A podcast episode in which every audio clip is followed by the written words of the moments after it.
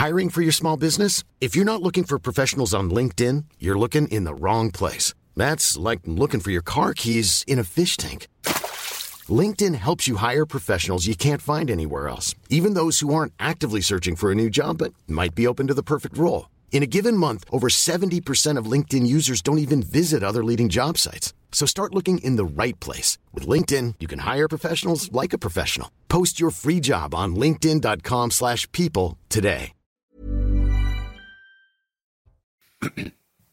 Bonjour et bienvenue à tous pour Midi News. Voici le programme du jour. Est-ce le tournant dans la crise des agriculteurs? La colère s'étend. Le gouvernement qui tente d'apaiser le mécontentement est-il déjà dépassé? Et puis vers quoi allons-nous? CNews en tous les cas est présent sur le terrain, différents points de blocage sur la A64 à Toulouse, la 7 dans la Drôme, la préfecture d'Agen également dans le Lot et Garonne, toujours à Agen sur la 62. Nos reporters vont nous faire remonter l'ambiance sur place L'ambiance est à la bataille politique intense autour des agriculteurs et des pêcheurs également. Cela s'intensifie. Fabien Roussel affirme ce matin sur notre antenne qu'il faut faire tomber le gouvernement. Rien que ça. Jordan Bardella, lui, multiplie les déplacements et veut mettre la pression sur Gabriel Attal, le RN qui affiche sa proximité avec le monde rural. Et puis une partie des maires euh, ne veut pas de la politique de répartition des migrants dans les villages et petites villes de France, telle que pensée par l'exécutif. Il dénonce un transfert de responsabilité et lance un cri d'alerte. On l'écoutera. Voilà pour le programme. Dans quelques instants, on vous présente nos invités. Mais tout d'abord, place au journal. Bonjour à vous, Michael. Bonjour Sonia, bonjour à tous. Une personne euh, est morte et deux ont été euh, blessés sur un barrage d'agriculteurs à Pamiers euh, dans l'Ariège. Ils ont été percutés par une voiture qui tentait de forcer le, blocage. Écoutez le préfet de l'Ariège qui s'exprimait tout à l'heure sur ce drame. On ne s'explique pas à ce moment les raisons qui ont conduit le véhicule qui a occasionné cet accident à en fait contourner un, ensemble d'éléments à 3 km, plusieurs kilomètres de là qui empêchaient l'accès à cette, voie rapide. Euh, ce qui est sûr, c'est que cette, interdiction était bien matérialisée. Il y, avait des, plots, il y avait des signalisations, ils ont été contournés. ce véhicule s'est ensuite engagé sur la voie et 3 km plus loin, il a percuté euh, de nuit euh, le dispositif mis en place par les agriculteurs. Les agriculteurs qui ne lâchent rien, leur colère s'étend désormais un peu partout en France et notamment dans la Drôme. Euh, vous le voyez, vous allez le voir sur ces euh, images de l'autoroute A7 coupée dans les deux sens entre la Drôme et l'Isère. Après la colère des agriculteurs, celle des pêcheurs qui ne retombent pas non plus. Pendant un mois, ils n'ont plus le droit de pêcher dans le golfe de Gascogne pour préserver les dauphins. Ils dénoncent une catastrophe économique sans précédent, comme nous l'explique au Cap Ferré notre envoyé spécial Antoine Estève. Effectivement, pour les pêcheurs, c'est une nouvelle crise qui arrive dans un contexte économique déjà très compliqué depuis trois ans maintenant, avec la crise du gasoil d'abord qui a augmenté euh, très fortement, et puis il y a eu la crise des quotas, notamment les quotas de sol, 40% de sol en moins pour ces quotas ici euh, dans le sud-ouest et particulièrement le golfe de Gascogne pour les pêcheurs. C'est plus de 15% de leur chiffre d'affaires qui a disparu euh, l'an dernier. Et puis il y a cette nouvelle crise des cétacés. Il y aurait entre 650 et 700 000 cétacés, des dauphins notamment à protéger dans le golfe de Gascogne, mais ici les petits pêcheurs que nous rencontrons, comme au port du Cap Ferré où je me trouve, eh bien, nous disent tous que ce ne sont pas leurs responsabilités avec leurs petits filets, ce ne sont pas eux qui tuent euh, des dauphins ici dans le golfe de Gascogne, mais principalement ces énormes euh, usines, bateaux-usines qui continuent de travailler à quelques kilomètres d'ici, parfois plus d'une centaine de mètres de long, plusieurs dizaines de kilomètres de filets. Ce sont eux, d'après les petits pêcheurs, qui sont responsables de la mort de ces cétacés. La plupart des pêcheurs que nous rencontrons nous disent qu'ils vont perdre avec cette nouvelle crise pendant un d'interdiction jusqu'au 22 février prochain, plus de 15% de leur chiffre d'affaires. L'actualité internationale euh, à présent, un supporter italien interdit de stade à vie, l'auteur de cris racistes à l'encontre de Mike Maignan, le gardien de but de l'AC Milan lors d'un match contre l'Udinese a été euh, identifié puis sanctionné par le club. Samedi soir, les nombreuses insultes ont poussé le gardien de but à quitter la pelouse pendant une bonne dizaine de minutes. Et puis après l'Iowa, la semaine passée, c'est au tour du New Hampshire de voter euh, à l'occasion euh, de la primaire des Républicains. Euh, depuis le retrait de Ron DeSantis, la principale rivale à Donald Trump et Nikki Haley, cette nuit, elle a battu sèchement l'ancien président américain lors du premier scrutin dans un petit village près de la frontière canadienne. Mais le duel est loin d'être terminé. Voilà pour l'actualité à midi sur CNews. Sonia, je vous dis à tout à l'heure. Avec nos invités pour l'instant et à tout à l'heure, Mickaël, nous sommes avec Judith Vintraud. Bonjour Judith. Bonjour Sonia. Grand reporter auprès du Figaro Magazine. Naïma Fadel nous accompagne et je la salue. Bonjour à vous Naïma. Bonjour Sonia. Essayiste et spécialiste des questions de la ville. Régis Le Sommet est également présent. Bonjour à vous Régis. Vous êtes directeur de la rédaction Omerta, spécialiste aussi des questions internationales. Frédéric Durand est présent pour Midi News. Bonjour. Et bonjour Frédéric. Directeur de l'excellent magazine L'Inspiration politique. Et il est très précieux aujourd'hui, comme tous les jours d'ailleurs, et en particulier sur ces sujets. Bonjour Éric de Ritmaten. Alors Éric et vous tous, chers amis, aux immenses difficultés des agriculteurs s'ajoute euh, aujourd'hui, ce matin, un drame terrible. Je voudrais y revenir quelques instants. Euh, ça s'est passé sur la route, sur la nationale 20 dans l'Ariège. D'abord, on présente nos condoléances évidemment à la famille de cette euh, agricultrice. Donc, cette femme a été tuée. Son mari et sa fille sont dans un état euh, préoccupant. La collision d'une voiture avec cette famille a eu lieu sur un point de blocage d'agriculteurs. Le procureur a déjà fait un point sur la situation, excluant, semble-t-il, toute autre piste et plutôt privilégiant celle de l'accident. Sommes avec Jean-Luc Thomas. Jean-Luc, d'abord, quelles sont les nouvelles de la famille et que savons-nous de ce qu'a dit justement le procureur sur cette situation? Eh bien, écoutez, à propos de la famille, à la fois le conjoint de l'agricultrice qui est décédée et euh, leurs enfants, eh bien, sont hospitalisés euh, à l'hôpital euh, deux fois. Ils ont, ils sont en urgence absolue. En tout cas, ce sont les dernières nouvelles que que nous avons. Et la maman, donc, d'une trentaine d'années, elle est décédée, tuée par cette voiture folle, on va dire. Ce qui est problématique dans cet accident, c'est que l'ensemble de la route était euh, balisé, il était interdit de passer. Donc euh, les personnes qui étaient dans cette voiture sont forcément descendues pour enlever les plots euh, et les remettre après être passées. Et ensuite, eh bien, c'était quand même signalé. Il y avait des, panneaux qui interdisaient de rouler et ils sont arrivés au point de, du choc qui est que vous voyez juste derrière moi, tout près de, de ce pont. Ils sont arrivé vraisemblablement avec une allure importante puisque euh, les trois personnes, euh, l'agricultrice qui a été tuée et son conjoint et sa fille étaient derrière un mur de, paille et malgré ce, eh bien, elles ont été euh, tuées et grièvement blessées. Mais comme vous l'avez dit, hein, le procureur de la République, pour lui, c'est c'est euh, d'abord l'accident qui est euh, privilégié euh, parce que est-ce que les personnes n'ont pas vu ce mur Enfin, il y a plein encore d'interrogations. L'enquête ne fait que commencer. Ce qui est sûr, c'est que les agriculteurs qui étaient sur le point de blocage ont décidé de lever donc ce barrage un petit peu avant 11 heures.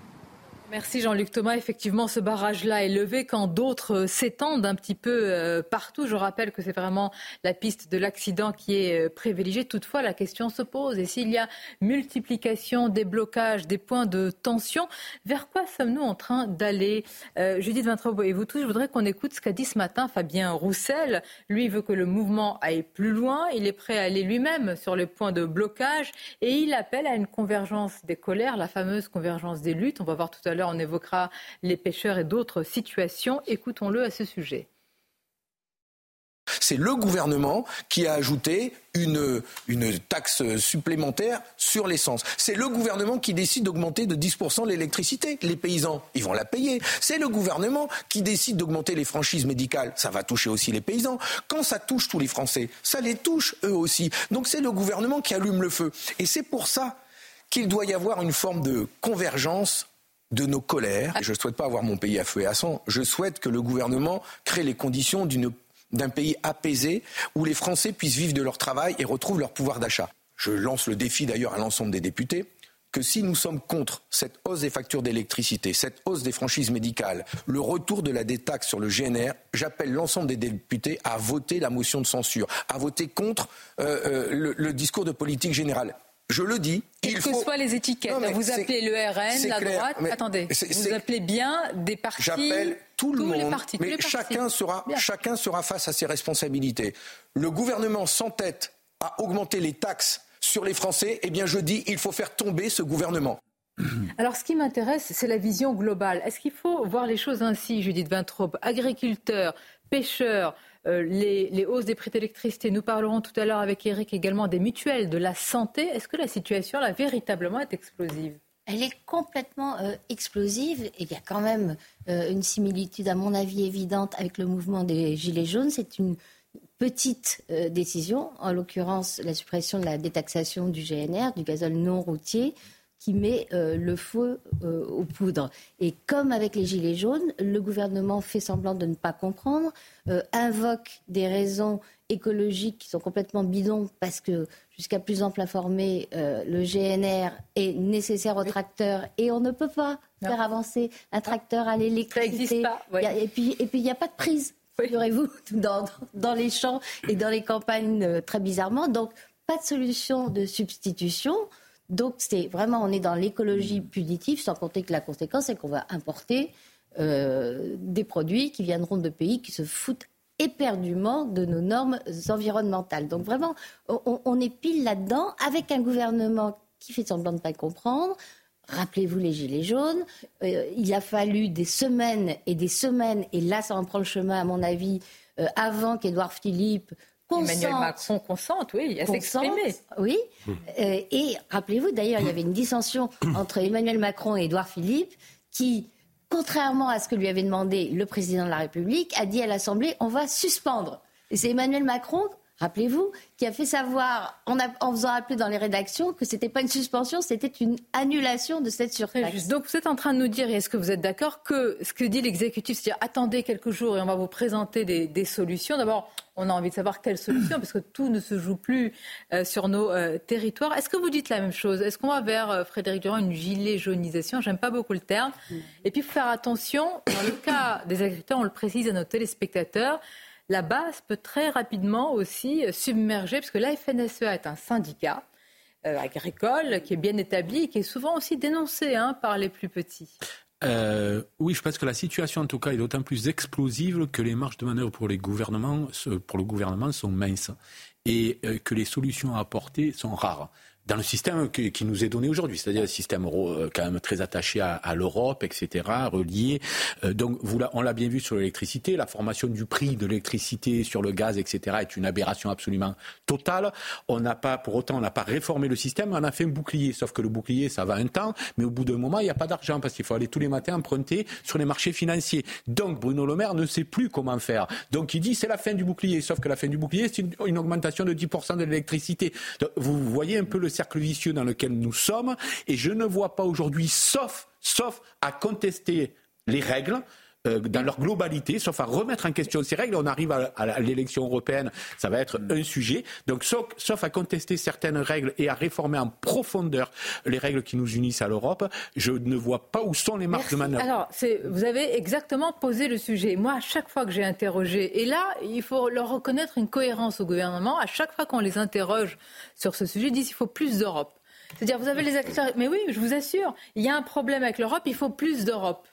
Mais euh, vous l'entendez la même chose J'ai rêvé où il y a plus d'un an, Bruno Le Maire a dit évidemment, on va renégocier ces règles. Il a fini par dire ça. Non, vous n'avez pas rêvé. Euh, bien sûr.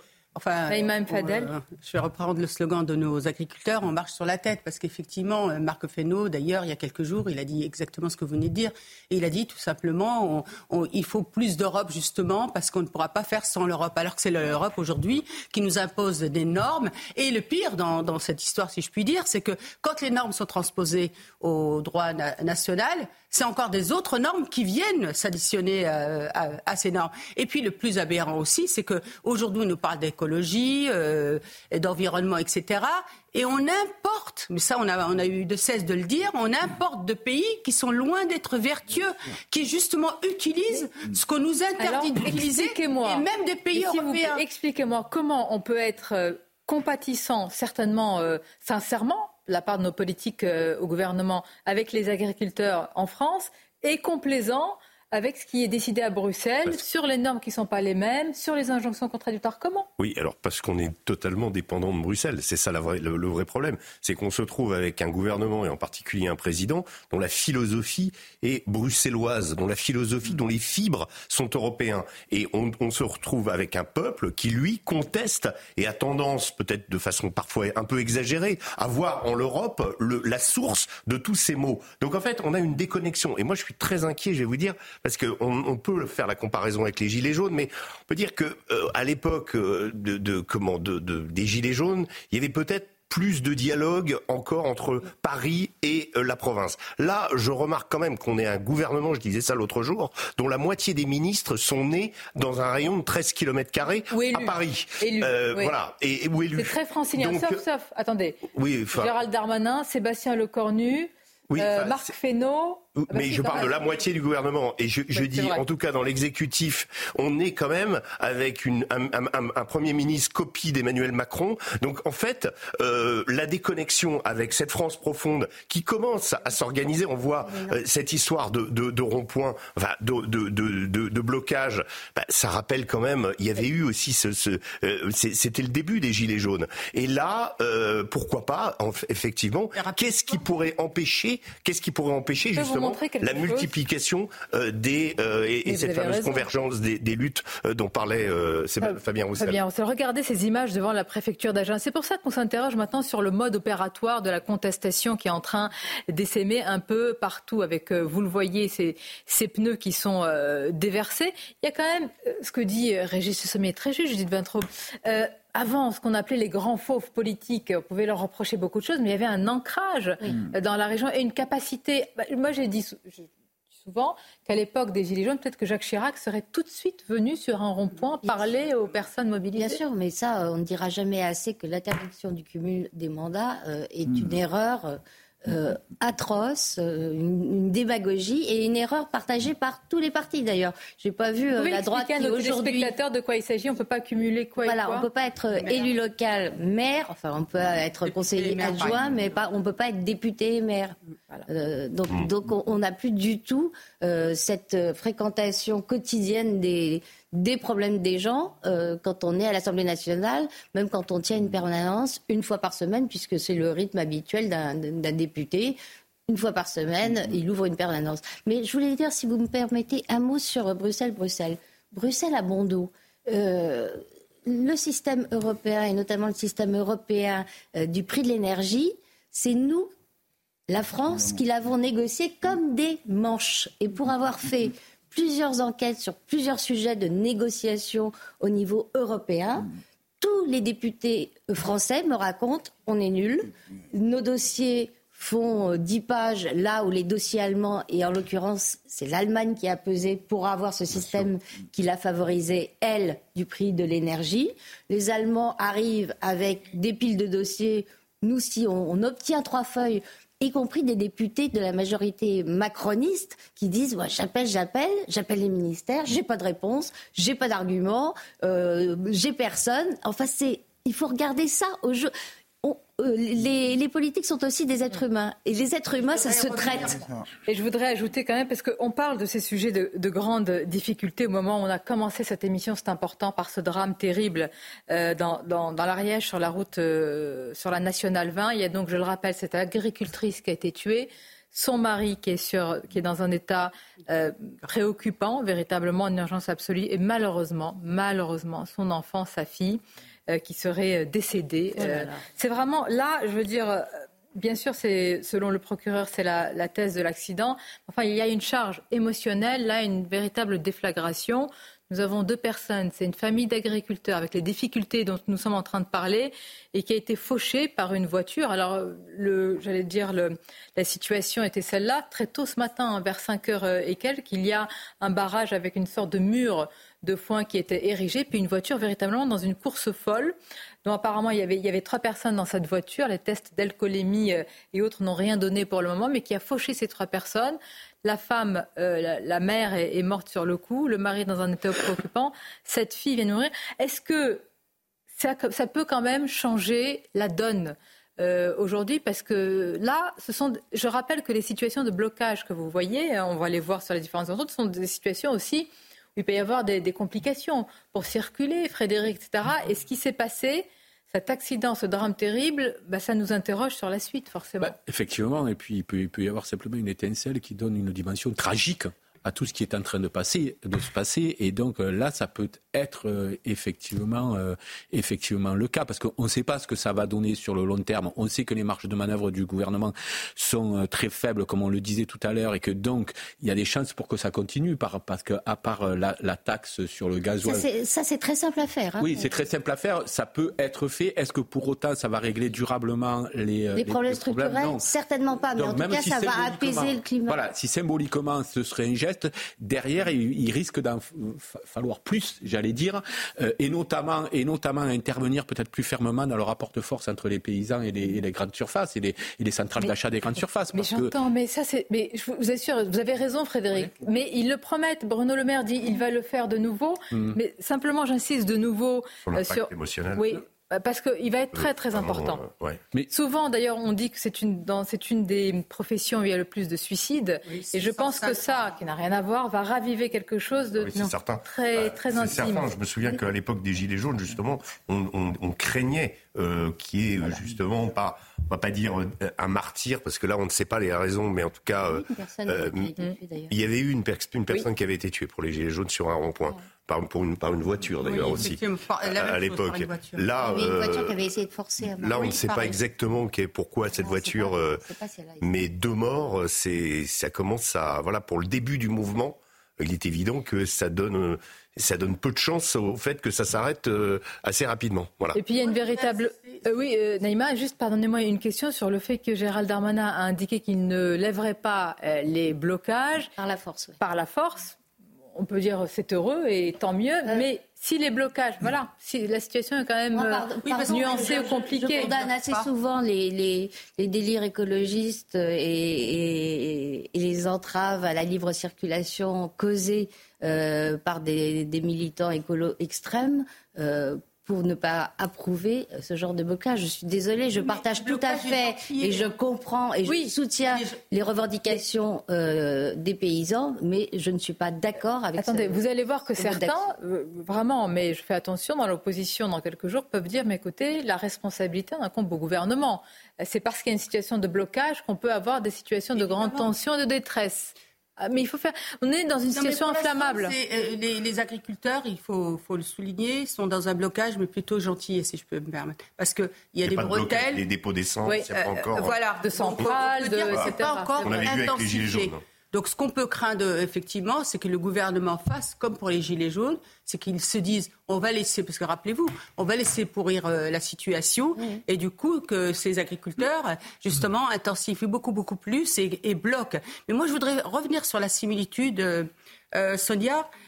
moi, ça me fait vraiment beaucoup penser au dépossédé de Christophe Gulli, parce que c'est vraiment ça. C'est vraiment ceux qui, sont, qui se sentent méprisés par, euh, comme tu, vous disiez, euh, Régis, par Paris, par cette élite qui, qui, est complètement déconnectée aussi de la, de la réalité que vivent les gens au quotidien. Ils sont éloignés de tout, en fait. C'est des travailleurs pauvres, c'est des personnes qui travaillent beaucoup, qui ont du mal à joindre les deux bouts. Donc c'est un peu, rappelez-vous, si, moi je, vraiment, je, je, reviens sur les Gilets jaunes parce que c'était la, même la manière dont on parlait d'eux. Et là, c'est aussi les... les Avant qu'ils soient méprisés, extrême droitisés, mais c'est vrai, c'est la France des oubliés, des déclassés, des perdants de la mondialisation. Euh, oui, complètement. complètement. Et puis, ils n'ont pas euh, forcément les, les, mêmes, les mêmes atouts de mobilité que peuvent avoir d'autres professions, parce que quand on a une, terre, elle est là, elle n'est pas ailleurs, euh, etc. Moi, je veux juste revenir sur ce que disait Judith Ventrom sur son, le fait qu'elle désapprouve. Juste, je veux rappeler que ça a commencé par des panneaux retournés. Oui. Et que notre problème en France, c'est que le degré de, si le degré de revendication ne peut être, comment dire, on, peut, on, on ne peut y répondre que par le degré de la violence, alors on a un problème problème dans le dialogue social. Parce que si on retourne des panneaux ah et, que, et que ça donne rien, eh pardonnez-moi, mais, exact, mais vous avez entièrement raison. Merci. Oui, mais euh, si on prend d'autres exemples de mouvements, il a fallu parfois euh, caillasser euh, oui, des voitures, ça, des policiers. Ça, c'est une incapacité d'avoir un dialogue social de la part de l'État. C'est l'argument de tous les gens qui recourent à la violence. Ça n'est pas audible. Oui, mais c'est ça. pourquoi on ne prend pas en compte alors Pourquoi on prend pas en compte Pourquoi on ne les reçoit pas quand les panneaux sont retournés? Pourquoi on leur dit pas Eh ben voilà, c'est ça que je pas Ce qu'il faut aujourd'hui, c'est se dire, regardez avec comment sérénité et avec se pencher en fait sur ce qui est devenu le monde agricole aujourd'hui. Euh, à la fin de la Seconde Guerre mondiale, où euh, on était à peu près à 30% euh, d'agriculteurs, aujourd'hui on en a 2%. Mais ils incarnent, et on l'a dit plusieurs fois sur ce plateau, et c'est bien de le répéter aussi, il y a quand même quelque chose de civilisationnel chez ces agriculteurs en, en rapport justement avec ce qu'est la France profonde. On dit souvent la France profonde, mais aujourd'hui leur style de vie fait qu'ils sont, ils se sont euh, euh, prolétarialisés, on dira, euh, c'est-à-dire qu'ils sont devenus, euh, c'est des gens qui travaillent, qui se lèvent à 5 heures du matin, qui se couchent euh, à 9 heures, dont aujourd'hui, moi j'en connais un certain nombre, dont les enfants hésitent à reprendre le flambeau parce que c'est tellement dur. Donc, si vous voulez, il y a, y a un comment Il y a une sorte de et c'est et c'est là où le mouvement est inquiétant parce que quand on est dans une logique existentielle, bien on est prêt à aller parfois jusqu'au bout. Et c'est là où euh, je pense que le gouvernement ferait bien de se plancher, et je pense qu'il en est parfaitement conscient, euh, avec attention sur ce mouvement. C'est d'autant plus inflammable que ça se joue à un mois du Salon de l'agriculture, à cinq mois des élections européennes et que la bataille est lancée. Alors là, restez avec nous, vous allez voir une séquence assez incroyable où, sur parfois d'autres médias, on reproche aux politiques de s'intéresser à, la, crise des, agriculteurs. Oui, on, leur dit qu'ils surfent sur la colère. Ah oui, oui. ça arrive. Moi, je pensais que c'était le rôle quand même des politiques s'y intéresser. Et Eric de Ritmaten est avec nous, je le dis, pour euh, évidemment nous donner des éléments factuels à tout de suite. Je vois qui.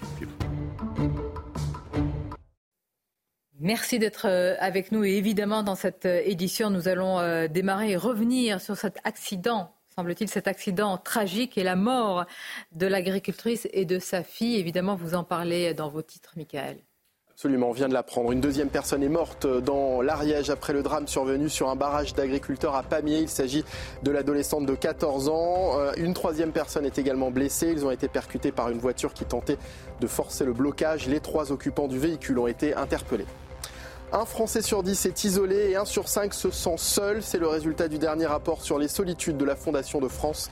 Un rapport qui fait également le lien entre isolement et précarité puisque les plus modestes sont plus exposés à l'isolement. Et puis grève générale, manifestation de masse ou encore tractation au Parlement. L'heure est au bras de fer en Argentine entre euh, le gouvernement et le plus grand syndicat du pays. Une première poussée de tension depuis l'arrivée à la tête du pays de l'ultralibéral Javier Milei. Bien, et malheureusement, c'est la principale information de cette euh, mi-journée. Je vous rappelle que l'accident a eu lieu à 5h30. Accident euh, tragique, accident, je dis, parce que ce sont les mots du procureur. En tous les cas, c'est la piste privilégiée qui a eu lieu sur le point de blocage euh, à Pamiers en, Ariège. Donc, cette agricultrice était avec son mari et sa fille. Semble-t-il derrière un mur, un barrage de foin où ils étaient en train de probablement de se restaurer. La maman est morte sur euh, le coup après le choc avec une voiture donc, euh, qui, qui, euh, qui, les a percutés. Et sa fille, une adolescente de 14 ans, est décédée il y a quelques instants des suites de ses blessures. Confirmation donc du procureur de la République de Foix, Olivier Mousset, qui indique donc que le père, le mari, est toujours dans un état préoccupant. Nous essayons d'analyser les conséquences de ce drame terrible tragique. Véritablement, on, Enfin, on mesure tous d'abord la charge émotionnelle, il faut la mesurer auprès de ces, de ces agriculteurs. Je dis de 23, on, on, le dit souvent, il n'y a pas seulement que les difficultés financières, et vous l'avez très bien dit, Régis Le Sommier, il y a, et vous l'avez dit au cinéma, une forme parfois de, mépris, malheureusement, euh, un sentiment, une réalité d'être mis au banc de la société, de ne pas être considéré comme étant d'abord euh, comme ceux qui nous nourrissent, euh, comme étant aussi parfois moqués, ringardisés par des écologistes, pas par les vrais, hein, des écologistes urbanisés, on va dire. Donc tout ça va peser très lourd dans la balance. Oui, moqués, ringardisés, vous pouvez ajouter agressés, hein, puisque certains euh, mouvements euh, qui se réclament de l'écologie, qui sont en fait de l'extrême gauche radicale, n'hésitent pas à saboter Il y a même des manuels qui leur expliquent comment saboter. Et du côté euh, de ces agriculteurs, euh, Frédéric disait tout à l'heure, euh, ils n'ont plus de contact avec une classe politique complètement déconnectée. Il faut ajouter à ça que les seuls contacts qu'ils ont, c'est avec une, une administration pardon, et une bureaucratie qui est parfaitement inhumaine. Il faut entendre les agriculteurs raconter comment des inspecteurs de je ne sais quel service débarquent euh, dans leurs fermes pour vérifier euh, des trucs complètement euh, kafkaïens. Est-ce qu'ils se conforment bien, d'une part, aux normes européennes et d'autre part aux surnormes que la France s'acharne à édicter avec un zèle qui est complètement désespérant. On a, une administration absolument tentaculaire dont, la, raison de vivre euh, est devenue euh, de grossir, grossir, grossir tout le temps, se, survivre à elle-même. Et donc elle se nourrit de tout. Bien, nous serons dans quelques instants sur place avec notre reporter hein, pour euh, eh bien, d'abord euh, juger, mais on la connaît, de l'émotion qui est très grande sur place et au-delà. Il y a beaucoup, beaucoup là de déclarations de responsables politiques, euh, évidemment de tous bords, qui expriment leur soutien, leur condoléance à, cette famille. On va analyser les, conséquences potentielles.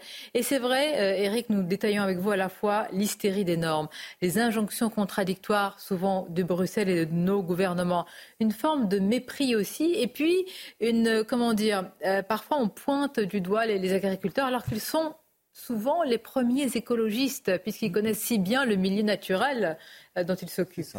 Oui, oui, ils défendent notre environnement. Alors, euh, ils s'opposent aux environnementalistes. Hein. Moi, je me suis entretenu ce matin avec Jean-Yves Bricou, hein, qui est le président de la Chambre de commerce, pardon, de la Chambre d'agriculture de l'Aisne. Et, et, vraiment, c'était intéressant parce que ce que vous dites est juste. ils sont vraiment pourchassés, ces agriculteurs, par l'Office français de la biodiversité.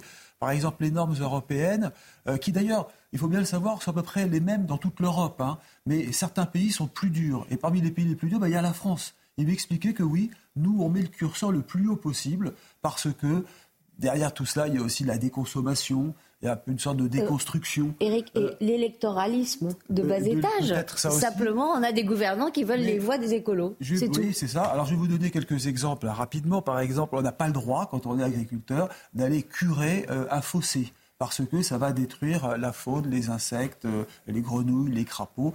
Pour, pour couper vos haies, par exemple, on peut le faire que, je crois que c'est interdit, c'est ça, interdiction de tailler entre mars et août. Pourquoi Alors je vais vous donner la réponse. C'est parce que les oiseaux sont en pleine nidification. Ces normes les, tuent leur travail au quotidien. Pardonnez-moi, à l'instant, on apprend, compte tenu de la situation, que le ministre de l'Agriculture va se rendre dans l'Ariège, Marc euh, Fesneau. On va voir dans quelques instants aussi les, nombreuses réactions euh, politiques, pas seulement, hein, mais euh, beaucoup de réactions politiques. On va voir à la fois Fabien Roussel, Marine Le Pen, beaucoup de membres aussi du, gouvernement qui présentent leurs condoléances et apportent le, le soutien. Alors le ministre de l'Agriculture se rend sur place. On vous a euh, euh, détaillé tout à l'heure les principales annonces du, procureur hein, qui confirme, en tout cas qui privilégie la piste de l'accident.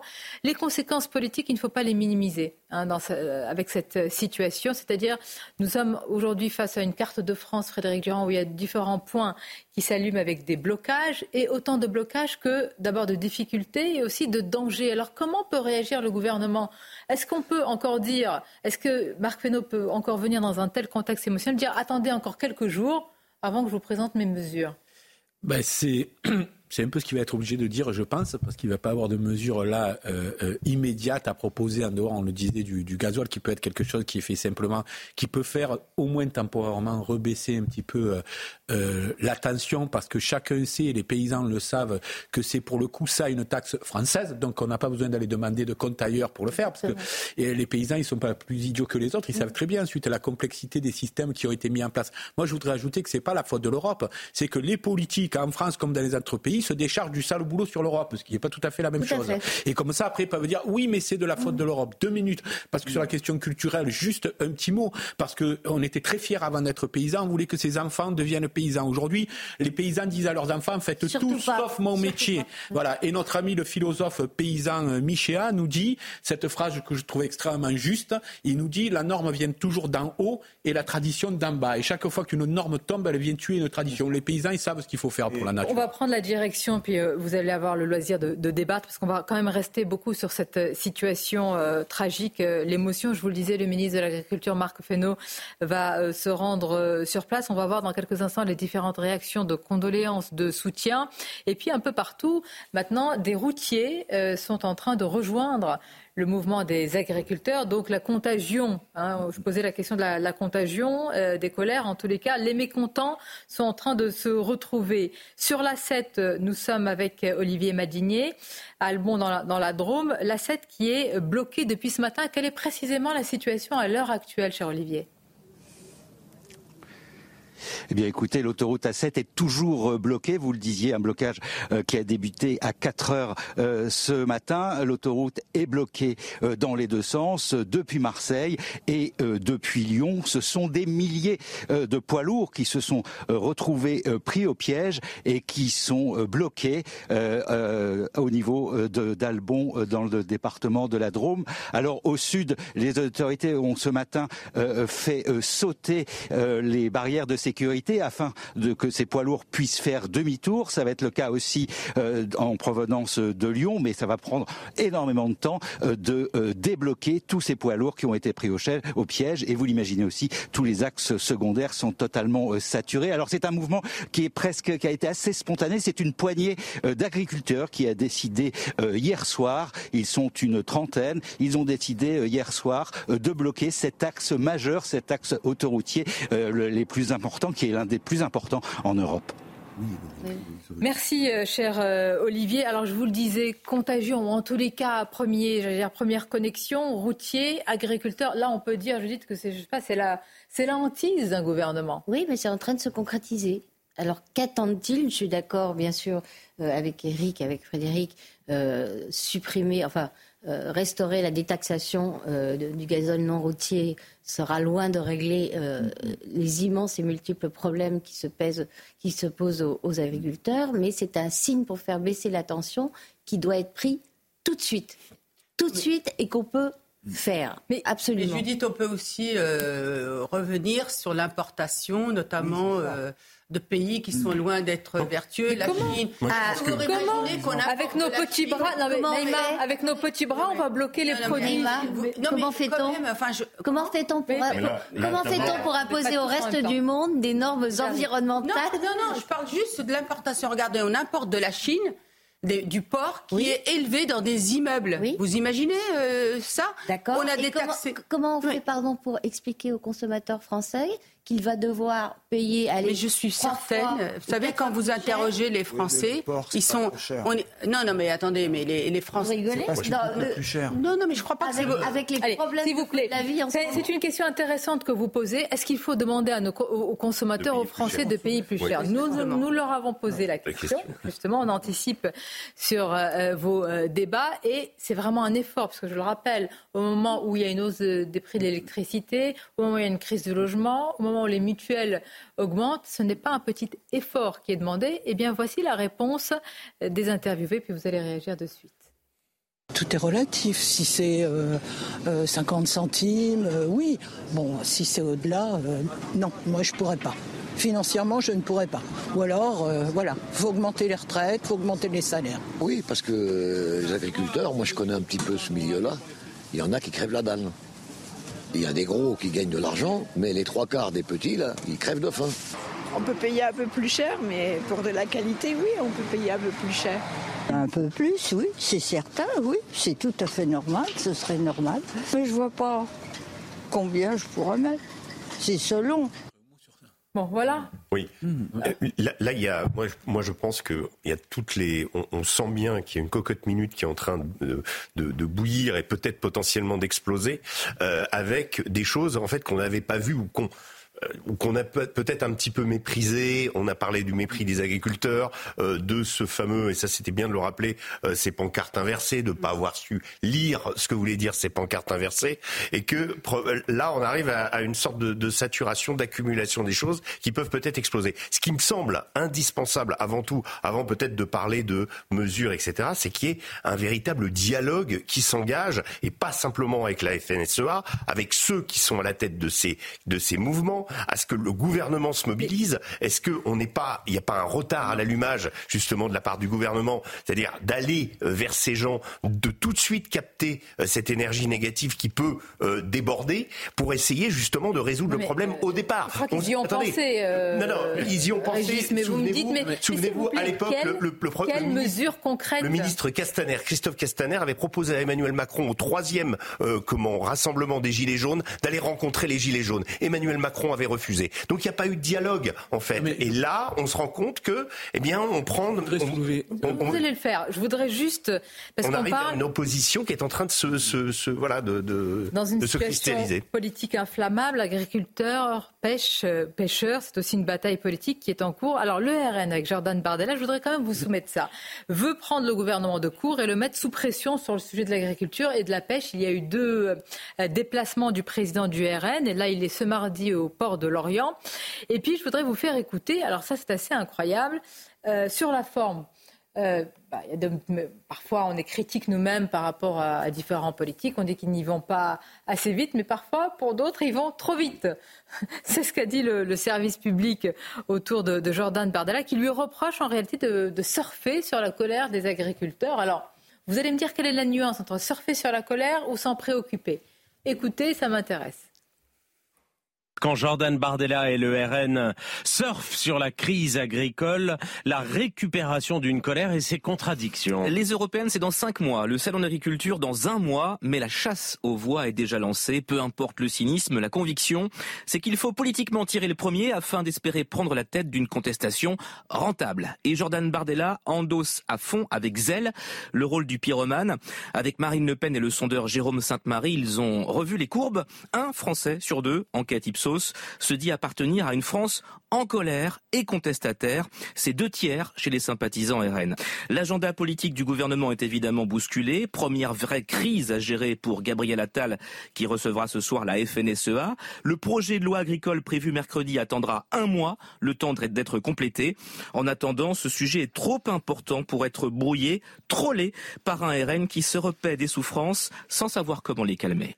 Il y a, il y a, il y a des choses. Euh, j'ai pas, Alors, pas non, le souvenir d'avoir la... entendu France Inter dire la même chose à propos de la France insoumise, à propos de la, de la mort non, du jeune Naël. La crise des agriculteurs, elle est, elle est bel et bien là, et puis euh, euh, elle est réelle, même si le Front National en parle. Mais bien sûr. Oui, c'est ce que j'essaie de dire. C'est entièrement raison. C'est-à-dire qu'à réalité, c'est l'inversion euh, des, oui, non, mais des effets et des causes. C'est ce qu'ils font tout le temps. Euh, je ne suis pas persuadé non plus qu'il y ait de, sa phrase et vous réagissez. des journalistes de France Inter qui soient très proches du monde paysan. Ce que j'essaie de dire, c'est qu'évidemment, on, se, on prend des postures parce que dès lors que le RN, le RN, il lui arrive euh, lorsque la situation est là de la dénoncer et c'est pas parce qu'elle la dénonce que ce serait faux de la dénoncer. Donc là, c'est vraiment des postures idéologiques. Je voulais me permettre de revenir parce que j'ai pas pu le dire sur un petit point qui n'a pas, qui pas été soulevé dans toute la crise dans laquelle on a parlé, c'est les, les prix. Parce que je suis désolé, quand on demande aux consommateurs, comme vous l'avez fait, est-ce que vous êtes prêt à payer un peu plus cher Ils ne savent pas, les consommateurs, la plupart du temps, qu'ils ont vendu 20 centimes le kilo de poire, ce qu'eux vont acheter à 3 euros. On va y revenir. Ah oui, on a l'heure pour ça. Je voudrais quand même faire le tour de table sur le sujet que je vous ai soumis. Qu'est-ce que vous en pensez, Naïma Fadel euh, Écoutez, mais je, je, pense tout simplement, effectivement, comme disait Judith, euh, par rapport à la France insoumise et, et la récupération de ce, de ce, drame autour du jeune Naël, effectivement, le service public, on ne l'a pas entendu. Donc c'est toujours pareil, c'est en fonction. Donc ils ont effectivement une posture idéologique. Après, on peut critiquer Après, les propositions, mais, les soumettre mais, à débat. Mais de toute euh... façon, moi, je pense que c'est le rôle du politique de se saisir des sociétés qui mettent en, des sujets qui mettent en colère euh, les Français Alors, et de ouais. toutes les manifestations, effectivement, autour des enjeux de société. Et évidemment, imaginez que si aucun politique ne se positionne par rapport à ça, ce qu'on ce qu'on aurait dit. Eh bien justement, qu'est-ce qu'on aurait dit On va continuer à en parler. Alors restez avec nous parce qu'il y a en fait un sujet, un mot qui relie toutes ces crises de l'agriculture, de la pêche, euh, du pouvoir d'achat, du, du logement peut-être pas. En tout cas, c'est la souveraineté souveraineté perdue. Alors comment la retrouver et est-ce que le pouvoir a toujours le pouvoir justement? Qu'est-ce qu'on peut décider aujourd'hui pour sauver nos agriculteurs? On parlera aussi des maires, quelques maires, ils sont nombreux à ne pas vouloir la répartition des migrants dans leur région. Ils lancent un cri d'alerte. Et puis aussi, nous évoquerons, Eric, si vous pouvez rester avec nous la deuxième heure, électricité mutuelle. Est-ce que ce sont des hausses inévitables? Électricité quand même un peu moins de 10%. L'augmentation des complémentaires santé, est-ce que se soigner en France va devenir un luxe? On vous en parle dans quelques instants.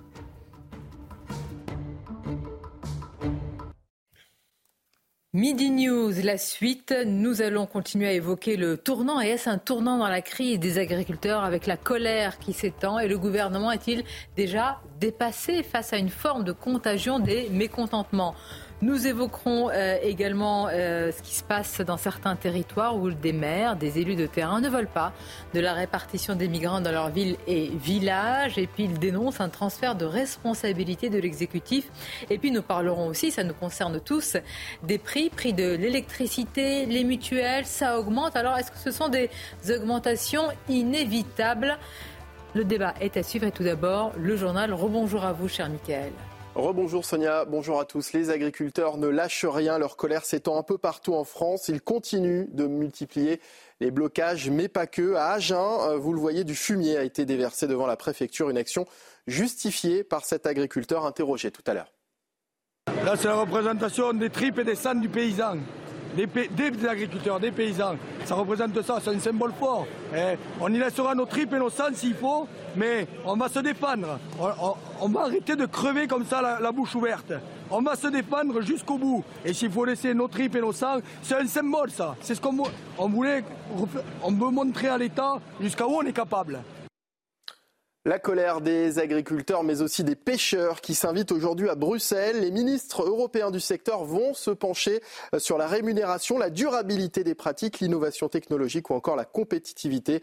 Une initiative bienvenue mais tardive a réagi le COPA-COGECA, l'organisation des syndicats agricoles européens. Dans l'actualité également, le nombre de demandes d'asile à un niveau historique. En 2023, il y a eu en France 142 500 demandeurs d'asile, soit le plus haut niveau jamais enregistré, a indiqué l'Office français de protection des réfugiés et apatrides, ce qui équivaut à une hausse de 8,6% en 2023 par rapport à l'année précédente. L'actualité euh, internationale, Israël propose au Hamas une trêve de deux mois, une pause qui permettrait de libérer les derniers otages en échange de prisonniers palestiniens. Un plan de médiation serait actuellement mené conjointement par le Qatar et l'Égypte. Les précisions avec notre correspondante à New York, Elisabeth Guedel. Selon les responsables israéliens cités par Axios, les deux mois de pause donneraient le temps de libérer en plusieurs phases les 104 otages encore vivants qui se trouveraient à Gaza, selon les estimations d'Israël, et de ramener les dépouilles des 28 otages morts en captivité. En première phase, la libération des otages de plus de 60 ans, puis des femmes soldats, puis des hommes de moins de 60 ans, et enfin des militaires hommes israéliens. La dernière phase serait consacrée au rapatriement des corps des otages décédés. Il y aurait en échange la libération de prisonniers palestiniens. Et puis l'armée israélienne se retirait des grandes villes de Gaza pour permettre aux Gazoui déplacés vers le sud du fait des bombardements israéliens eh bien, de revenir vers le nord. Un plan présenté sous la médiation du Qatar et de l'Égypte, un des pays où se rend cette semaine le premier conseiller euh, du président américain Joe Biden pour le Moyen-Orient. Beaucoup d'activités diplomatiques. D'ailleurs, aujourd'hui, ici à New York, à l'ONU, le tout nouveau chef de la diplomatie française, Stéphane Séjourné, journée va présider une réunion du Conseil de sécurité consacrée au Proche-Orient, à la France, qui préside jusqu'à la fin du mois le Conseil de sécurité des Nations Unies. Et voilà Sonia, ce qu'il fallait donc retenir de l'actualité à 13h sur CNews. À tout à l'heure. Merci, on va poursuivre avec nos invités. Toujours autour de la table, nous avons Judith Vintraud, Brigitte Le Sommier, notre journaliste économique Eric de Ritmaten, Frédéric Durand, Naïma Mfadel.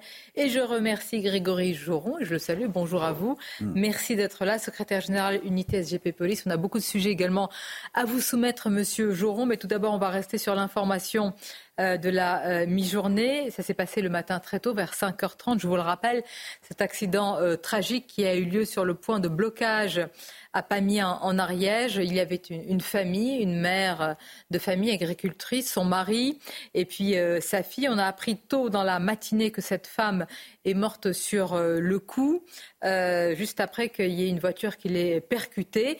Tout à l'heure, nous vous en nous vous en informions assez rapidement. Le parquet avait communiqué sur la mort de l'adolescente et à l'instant, c'est une contre-affirmation du même parquet qui affirme je le cite, le parquet ayant communiqué le décès sur la foi entre guillemets, d'une information erronée. Il revient donc sur son, sur son information. Le procureur y affirme que l'adolescent de 14 ans est très, très grièvement blessé. Voilà donc l'état de la situation. On dit depuis tout à l'heure que c'est euh, évidemment une situation euh, tragique, dramatique, compte tenu euh, déjà de la situation inflammable. Peut-être une question à ce sujet, Grégory Joron, parce que on va avoir plusieurs points de tension dans le pays, avec des situations compliquées aussi à sécuriser, des routes, des, des autoroutes. On voit aussi que quelques routiers ont, rejoint le, mouvement. Est-ce que le policier que vous êtes craint justement ou alors anticipe ce qui peut se passer? Mais on avait eu, euh, parce que le parallèle euh, dans les titres euh, a été fait avec le mouvement des Gilets jaunes. Je rappelle que le premier décès lors du mouvement des Gilets jaunes, c'était quasiment sur la première journée, lors d'un rond, sur un rond-point où une où une, dame avait été renversée par, par un véhicule. Les blocages quand même appeler alors à une forme de prudence et, de mise en sécurité. C'est un peu le travail de la police, mais pas que, parce que malheureusement, des fois, quand ils sont faits euh, de manière sauvage, sans que personne soit prévenu, on a aussi les réactions d'automobilistes qui peuvent euh, euh, paniquer tout simplement, et c'est des fois assez humain, et, malheureusement avoir un geste qui entraîne un drame et, un accident. Donc c'est forcément quelque chose qui, est inquiétant quand on a ce genre de, de manifestation, et je ne parle pas du fond évidemment, mais simplement de la, de la forme qui peut en effet représenter des dangers. Euh, une première, entre guillemets, euh, polémique, euh, mais je mets vraiment beaucoup de, guillemets, puisque le groupe communiste a, demandé à l'Assemblée nationale qu'il y ait une minute de silence, justement, eu égard à, cette femme, à cette agricultrice, à ce qui s'est passé. Apparemment, il n'y a pas eu consensus sur la question. Vous vous souvenez qu'il y avait eu une minute de silence pour Naël. Il y avait eu aussi, bien sûr, une minute de silence après plusieurs semaines euh, pour euh, Thomas à, Crépol et beaucoup s'étaient interrogés au-delà. Hein. Là, je ne fais pas vraiment de, comparaison entre les drames, mais beaucoup s'étaient interrogés sur le fait que c'est le rôle du Parlement euh, d'organiser des, minutes de, silence, quel que soit le contexte, et après chaque drame. Bon. En tous les cas, sur ce sujet, pas de consensus. On verra ce qu'il en sera tout à l'heure au, Parlement. Beaucoup de réactions politiques après ce drame, le choc dans, dans l'Ariège. On va les voir dans, dans quelques instants. Les voici déjà. Le ministre de l'Agriculture, Marc Fesneau, dit il dit dans le cadre d'une action syndicale pour défendre sa profession et exprimer ses attentes, une jeune agricultrice est décédée tôt ce matin en Ariège. Je pense à elle, je pense à son conjoint et à sa fille qui luttent effectivement donc euh, pour leur vie. C'est un drame pour nous tous. Le ministre de l'Agriculture qui sera sur place tout à l'heure. Le Premier ministre, ce matin en Ariège, une agricultrice est morte, percutée par une voiture. Deux membres de sa famille ont été gravement blessés. Aujourd'hui, tous nos agriculteurs sont en deuil. Notre nation est bouleversée et solidaire. Au nom du gouvernement, je veux dire euh, ma euh, solidarité. Réaction aussi des, des, oppositions. On, a posé la question est-ce que ça, ça peut changer la donne, accélérer les, les réponses à, à donner? C'est vrai que dans le comment dire, dans le timing politique, je dis de Vintraube, le Premier ministre reçoit donc ce matin, euh, pardonnez-moi, c'était aujourd'hui, hier, effectivement, le syndicat la FNSEA, les jeunes agriculteurs, et les annonces des mesures sont dans quelques jours. Oui le temps de se concerter, de revoir le diagnostic qu'on connaît déjà? À mon avis, ça n'est pas tenable. Euh, on a fait toute la première partie de l'émission pour dire qu'il y avait des problèmes structurels depuis de longues années qui, évidemment, ne peuvent pas être résolus par une décision gouvernementale express. En revanche, il y a une, une décision gouvernementale qui, je pense, peut apaiser les choses, c'est euh, de restaurer la détaxation du gazole non routier. Euh, le drame qui vient de se produire euh, donne une raison supplémentaire au gouvernement de chercher ce geste d'apaisement. Je pense qu'il va le faire. Je peux me tromper, mais, mais, en tout cas, je ne comprendrais pas qu'il le fasse. Bien sûr. Jordan Bardella, j'adresse toutes mes condoléances à la famille de l'agricultrice percutée ce matin dans l'Ariège par une voiture. Ce drame terrible s'ajoute aux immenses difficultés que vivent nos agriculteurs mobilisés depuis des mois pour défendre leur outil de travail et leur dignité. On va y revenir hein, dans, dans quelques instants. On vous a on a entendu vos analyses. Je voudrais évoquer euh, d'autres sujets sur la répartition des migrants. Répartition des migrants dans les villes et les villages de France. Une partie des maires ne veut pas, tout simplement, de cette politique, cette clé, comme on dit, de, répartition, telle que pensée euh, par l'exécutif. Et vous vous en souvenez, hein, comment dire, énoncé clairement par Emmanuel Macron. Il dénonce en fait un transfert de responsabilité. Il dit c'est pas à eux, euh, eh bien, de s'occuper de ces migrants, de savoir qui est euh, légalement ou pas sur le territoire. Et il lance un cri d'alerte que vous résume Tony Pitaro. Ces campements de migrants parisiens vont-ils bientôt s'installer en milieu rural? C'est la crainte du maire de Lavore dans le Tarn, Bernard Carayon, qui lance un appel aux maires à résister. Je leur demande de poser euh, leur préfet les mêmes questions que j'ai posées aux miens, c'est-à-dire euh, que fera-t-on des réfugiés euh, déboutés du droit d'asile? D'où viennent d'ailleurs les étrangers qu'on veut nous imposer? De quel sexe sont-ils? Sont-ils des hommes, des femmes? Euh, quelles seront leurs occupations dans la journée, qui payera leur logement? Un appel soutenu par de nombreux maires, comme à Val-du-Rinc dans le Tarn. C'est une bonne initiative de Bernard Carayon car je me mets à la place de mes collègues maires et je trouve ces obligations d'autant plus difficiles à accepter qu'elles sont parfois imposées sans leur accord. En 2023, Bernard Carayon avait déjà gagné une bataille contre l'État. Il s'était opposé à la création d'un centre d'accueil pour les demandeurs d'asile. Alors, dans cette lettre de protestation, voici ce qui est dit. Plusieurs sujets sont dans le collimateur. La remise à neuf des logements vacants, le statut de réfugiés présumés avant examen de leur situation, la faiblesse du nombre d'expulsions pour les déboutés de ce même statut, le lien entre immigration de masse, disent ces maires, hein, délinquance et criminalité. Bref, euh, pourquoi on n'écoute pas euh, Naïma Mfadel, je veux dire ceux qui sont en première ligne? Ils ne, c'est pas qu'ils ne veulent pas par comment dire, c'est pas c'est pas un défaut de, solidarité ou de générosité. Ils veulent savoir euh, qui ils accueillent sur leur territoire. Euh, ils devraient avoir le droit de décider euh, qui vient sur leur territoire, alors que là, d'autorité, on répartit. D'ailleurs, c'est pas d'aujourd'hui. Hein, on répartit depuis environ 5-6 ans euh, des, des, personnes, des migrants dans les différents territoires, sachant que ces territoires sont souvent en difficulté et qui n'ont pas les services publics pour pouvoir euh, justement accompagner euh, ces personnes. Ces personnes-là sont souvent beaucoup des hommes. Les répartitions se font aussi par euh, nationalité parce que euh, on rencontre des, difficultés, enfin des conflits euh, inter-ethniques. donc on, le gouvernement les répartit par nationalité. Vous imaginez le, truc kafkaïen, c'est-à-dire qu'en fait on reproduit ce qu'on a dénoncé à un moment du fait du communautarisme et du séparatisme. Et puis encore une, encore une fois, c'est la capacité parce qu'aujourd'hui ces collectivités doivent non seulement les accueillir, les loger, les nourrir. Et, et c'est ça le, le, drame. On a réparti aussi, par exemple, vous savez, les mineurs euh, non accompagnés, notamment dans des départements, encore une fois, sans demander l'avis aux départements et aux collectivités.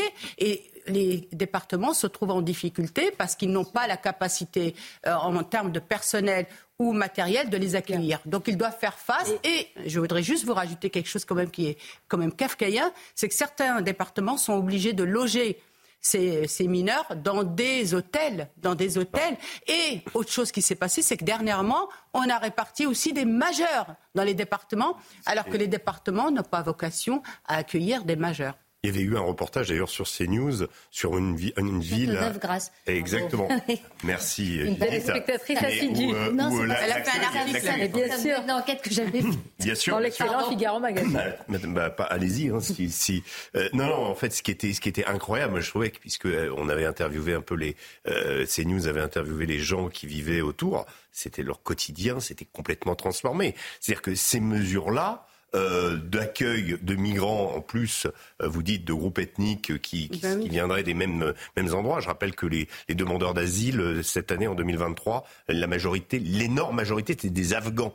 Donc, euh, euh, avec tous les problèmes culturels que ça peut poser, ça c'est un bouleversement dans la vie de ces petites communes. Et je pense que c'est, euh, pour une part, la vie des gens, leur vie quotidienne, qui, qui risque d'être bouleversée. On l'avait vu avec ce reportage. Et j'ajoute euh, effectivement que cette répartition est accélérée. Et là, ça vous concerne aussi, Grégory Joron, parce que l'exécutif tente de désengorger, comme on dit, les, ben, les, les centres-villes, notamment la capitale, l'île de France, en vue des les Jeux Olympiques. Les Jeux Olympiques. Oui. Puisque, en fait, tout est à l'aune des, des, des, Jeux Olympiques. Ah ben je crois que là, on, on est à un, moins de six mois de l'événement et qu'en effet, toutes les décisions politiques qui seront prises autour de ces sujets-là seront dictées aussi par la réussite des JO, puisque l'ensemble du monde sera tourné vers la France.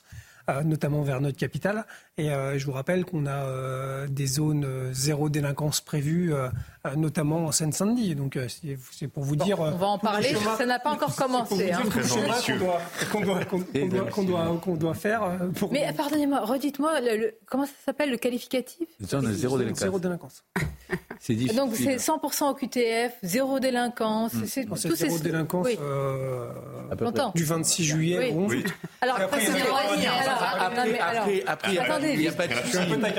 Après, il n'y a pas de souci avec les chiffres pour Macron, parce que lui, le plein emploi, par exemple, c'est 5% de chômage, c'est-à-dire 2 millions de personnes. Donc, on n'a pas trop de problèmes.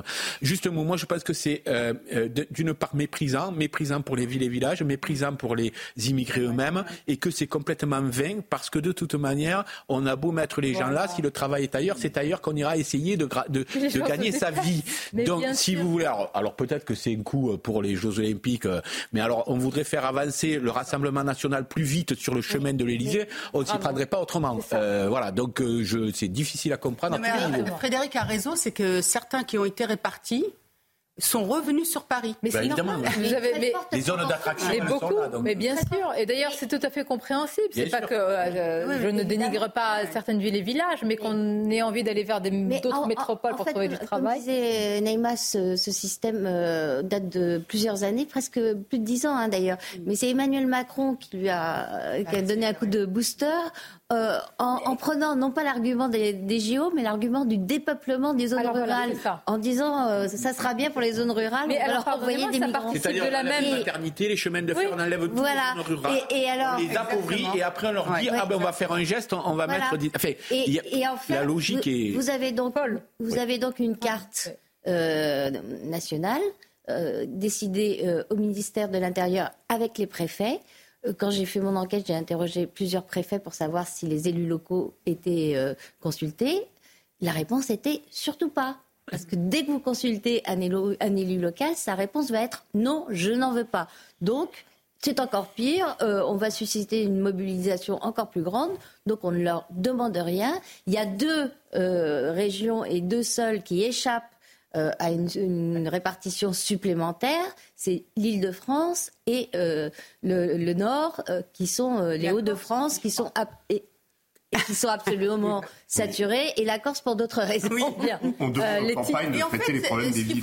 Pardonnez-moi, les titres et on y revient. Juste les titres. On écoutera aussi dans quelques instants l'écrivain Driss Gali à ce sujet et on reprend notre débat. Les agriculteurs euh, ne lâchent rien. Leur colère et les blocages qui vont avec s'étendent désormais un peu partout en France et notamment dans les départements de la Drôme. Vous le voyez euh, ici sur ces euh, images de l'autoroute A7 coupée dans les deux sens entre la Drôme et l'Isère. La hausse des complémentaires santé atteindra 10% en 2024 selon UFC Que Choisir et non 8,1% comme annoncé par la mutualité française, une moyenne qui masque des augmentations bien plus importantes notamment chez les retraités.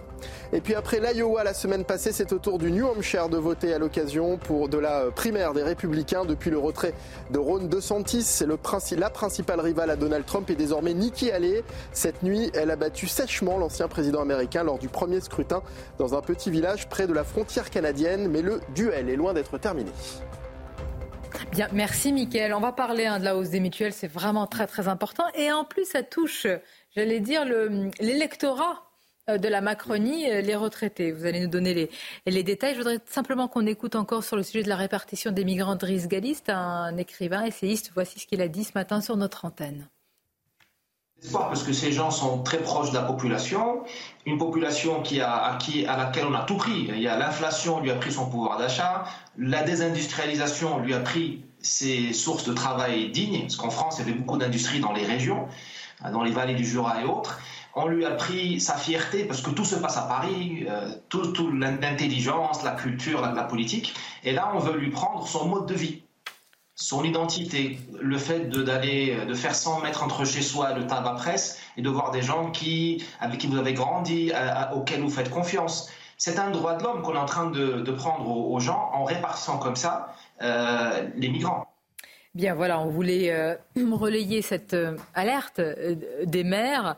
Alors, Grégory Joron, vous avez donc parlé tout à l'heure de zéro délinquance pour, euh, euh, la, pour Saint-Denis, la Seine-Saint-Denis.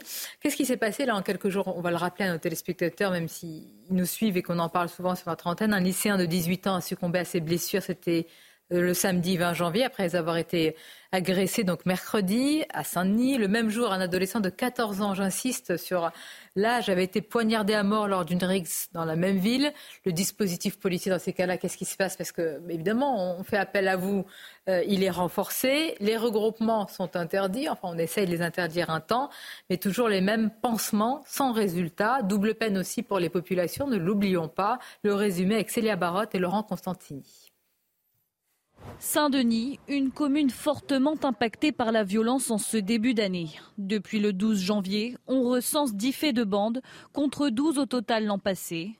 Pour rassurer les Dionysiens, un dispositif de policiers a été mis en place aux abords des établissements scolaires. Nous mobilisons euh, près de 200 policiers, hein, donc euh, c'est une, quarantaine en temps normal sur la voie publique, donc c'est cinq fois plus d'effectifs de police euh, qui sont mobilisés pour ramener un peu de calme, de sérénité. Une violence en hausse, mais sur la même période, 64 personnes ont été placées en garde à vue. Et l'arrêté municipal interdisant les regroupements a permis de procéder à une trentaine de verbalisations. Le maire a d'ailleurs décidé de le prolonger jusqu'à mercredi midi. Là, on a un dispositif euh, spécifique euh, qui correspond à une situation exceptionnelle. Euh, des drames comme ceux que nous avons connus la semaine nous n'en avons jamais connus. C'était normal qu'il y ait une réponse exceptionnelle à cet égard. Mais moi, je ne souhaite pas qu'il y ait que le format de travail commun, ça soit un quart de CRS devant chaque lycée. Suite au décès des jeunes Sedan, 14 ans, et Farid, 18 ans, il n'y a pas eu de nouvelles exactions à Saint-Denis. Et depuis le 12 janvier dernier, cinq faits de bande ont été avortés par les services de police. Grégory Jean, je vais vous laisser réagir parce que finalement, c'est les mêmes questions que l'on pose depuis toujours. Oui, après, il y a, je pense, quelque chose euh, d'intéressant. C'est euh, ces 10 phénomènes de bande en, 15 jours ou 3 semaines et, 12 euh, sur l'année dernière. Donc il y a bien quelque chose qui a changé. Il faudrait regarder d'où viennent les phénomènes. Peut-être que c'est le même quartier, peut-être qu'on a une, la constitution d'un petit noyau dur qui, veut prendre la main ou, ou simplement faire sa loi, parce qu'on des fois il y a il, y a pareil, il, faut délier les choses des fois du, simple trafic de stupéfiants parce qu'on a toujours tendance à ramener euh, aussi la vie des quartiers euh, à, à, cette, à cette problématique de stup, mais c'est euh, pas que ça non plus. Euh, et, souvent, ces phénomènes de bande, c'est plutôt euh, des affrontements pour des choses assez futiles euh, à, l'origine, des moqueries, parce qu'il y en a un qui a piqué la copine de l'autre. on en est presque là. Et, les réseaux sociaux sont aussi des incubateurs et des accélérateurs de tout ça. moi, ce qui m'intéresse là-dedans, c'est réellement pourquoi 10 en 15 jours et, 12 en un an. je crois qu'il y, a, les enquêtes le diront, il y a peut-être un, phénomène qui vient d'un quartier particulier avec une bande particulière qui, mmh. qui se laisserait aller un peu plus que, que, que que d'habitude. Euh, la réalité, c'est que la réponse aujourd'hui, elle peut être que, euh, que celle-ci, c'est-à-dire immédiate en mettant des forces. Mais pardonnez-moi, qui sont après retirés. Mais enfin, Bien voilà, c'est à chaque fois le même. C'est ce que j'allais dire. Le mouvement du balancier. Après, la réalité, c'est qu'est-ce qu'on fait avec ce phénomène de bande? Il y a eu un plan gouvernemental en 2021 sur euh, les, les, les, violences en, bande, qui était plutôt intéressant, puisqu'il dupliquait finalement ce qui a été fait sur le département 75, qui fonctionne.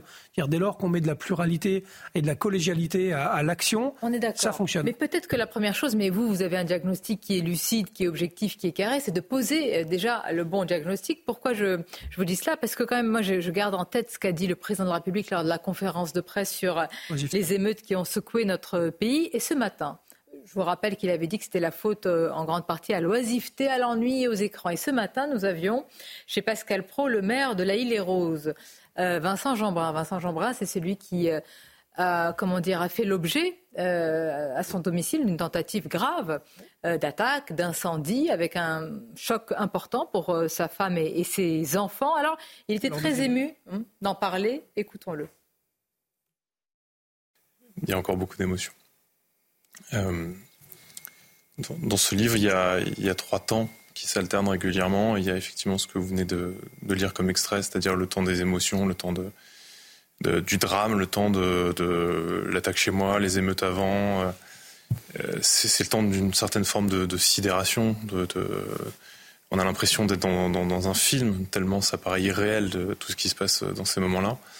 Et, j'ai voulu le raconter, même si j'avais beaucoup hésité au départ, parce que à la fois ça m'a servi d'une certaine manière de thérapie, et également parce que je ne pouvais pas supporter l'idée que ça soit oublié en fait. Et j'avais envie que les gens euh, mesurent tout ce qui s'était passé. Bien, que les gens mesurent et que le, j'allais dire le premier d'entre eux, c'est-à-dire que le président de la République mesure aussi. Hein.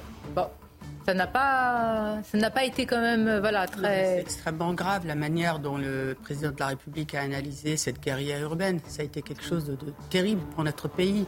On a quand même brûlé, incendié des équipements publics, régaliens, etc. On s'est attaqué à des commissariats, des gendarmeries. On s'est attaqué à des élus et notamment des écoles. Euh, à, des écoles, des centres sociaux, etc. Mais là, un élu chez lui, ouais, s'est attaqué à sa famille. c'est pour ça que je me suis. Et puis ça veut dire aussi euh, que l'oisiveté, ben, on a le droit quand on est dissuasif de commettre de, telles exactions. Il a dit aussi Et puis, ça veut dire à la mer, à la mer, à la montagne. Non, mais ça veut dire que tous les milliards, tous les milliards qu'on a mis dans la politique de la ville n'ont servi à rien. Grégory Jean, comment vous avez réagi, vous, à cette phrase? Non, non, mais alors, dénué de tout. non, non, mais dire, de, je, enfin, c'est, aspect politique. ça n'a pas de sens. Alors, aussi bien que l'osifté peut être mère de, de, tous les vices, mais je veux dire, ça fait un peu léger.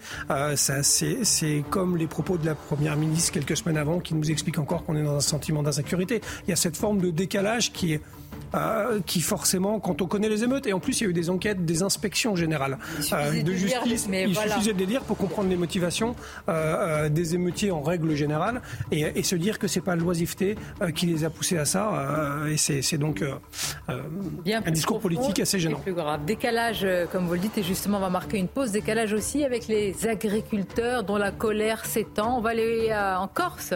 Vous allez voir à Bastia aussi, mobilisation euh, importante. Et puis, euh, dans certaines villes, des routiers qui rejoignent, en tout cas pour le, moment, c'est une forme de convergence, les agriculteurs. Eric de Ritabaten nous dira aussi, euh, il y a une autre marmite, si je puis dire, qui bouge, c'est celle de, des augmentations de prix. Électricité mutuelle, ça fait mal. Hein. Vous nous le direz, à tout de suite. La suite de nos débats, on va parler des hausses, hausses des prix d'électricité, des mutuelles. Ce matin, lors de la grande interview, Fabien Roussel a dénoncé le racket du gouvernement. Mais tout d'abord, le rappel des titres avec vous, Mickaël. Aujourd'hui, tous nos agriculteurs sont en deuil. Gabriel Attal a rendu hommage sur X à l'agricultrice décédée sur un point de blocage à Pamiers dans l'Ariège. Elle et deux membres de sa famille gravement blessés ont été percutés par un véhicule qui tentait de forcer le barrage. La colère des pêcheurs non plus ne retombe pas. Pendant un mois, ils n'ont plus le droit de pêcher dans le golfe de Gascogne pour préserver les dauphins. Ils dénoncent une catastrophe économique sans précédent. Certains pourraient perdre jusqu'à 15% de leur chiffre d'affaires. Et puis grève générale, manifestation de masse ou encore tractation au Parlement. L'heure est au bras de fer en Argentine entre le gouvernement et le plus grand syndicat du pays. Une première poussée de tension depuis l'arrivée au pouvoir de Javier Milei. Je vous remercie, Mickaël. Je vous dis euh, à tout à l'heure. Augmentation des complémentaires de santé, des franchises, confirmation de la hausse des prix d'électricité. Alors, il est vrai, contenu une hausse à moins de 10%, mais enfin, euh, elle fait mal. Euh, surtout qu'elle est mise sur le dos de, Poutine. Mais enfin, ça, on va en parler un peu plus tard. Éric de Ritmaten, comment dire, est-ce qu'on va vers une smicardisation de la France quand on voit toute cette convergence des augmentations? En tout cas, les, salaires euh, ne suivent pas la hausse des prix. On parle souvent de la hausse des prix de l'INSEE qui un panier général, mais on ne parle pas de la hausse des prix alimentaires qui a été terrible, ça se calme un peu maintenant. Mais moi j'aimerais revenir, si vous avez raison, sur les mutuelles, parce que les complémentaires santé, elles sont maintenant obligatoires, hein, et donc ça coûte de plus en plus cher. Alors les, hausses sont effectivement maintenant au-delà des 8% annoncés, donc là vous voyez c'est encore euh, une fausse information qui avait été délivrée par les autorités, on disait ah bah ça sera, la mutualité avait dit ça sera juste 8, en fait on est à 10, et quand vous regardez pour les retraités, qui eux, alors... Euh, du jour au lendemain ont perdu leur, euh, leur j'allais dire, l'assurance complémentaire de l'entreprise. Ils se retrouvent à payer leur mutuelle. Alors moi j'ai eu un témoignage. Euh, vous êtes salarié, vous payez 159 euros par mois pour votre mutuelle. Vous êtes à la retraite, vous passez à 205. Pour 2023, ce sera 259. Mais attendez, c'est des augmentations de plus de 30%. Eh ben là, absolument. Et c'est le cas. Vous avez même jusqu'à 40% pour des retraités parce que du jour au lendemain. Alors, bien sûr, est-ce qu'on parle de raquettes? Là, c'est un autre problème, parce que vous avez tellement de frais de santé aujourd'hui, comme la sécurité sociale rembourse de moins en moins, les complémentaires santé prennent de plus en plus en charge. Et là, bah, écoutez, plus vous avez de soins, plus vous avez de frais, c'est une assurance. C'est normal que les cotisations montent, mais c'est vrai que là, il y a vraiment des, abus. Alors, est-ce que c'est bien réparti? Ça, c'est la, la grande question.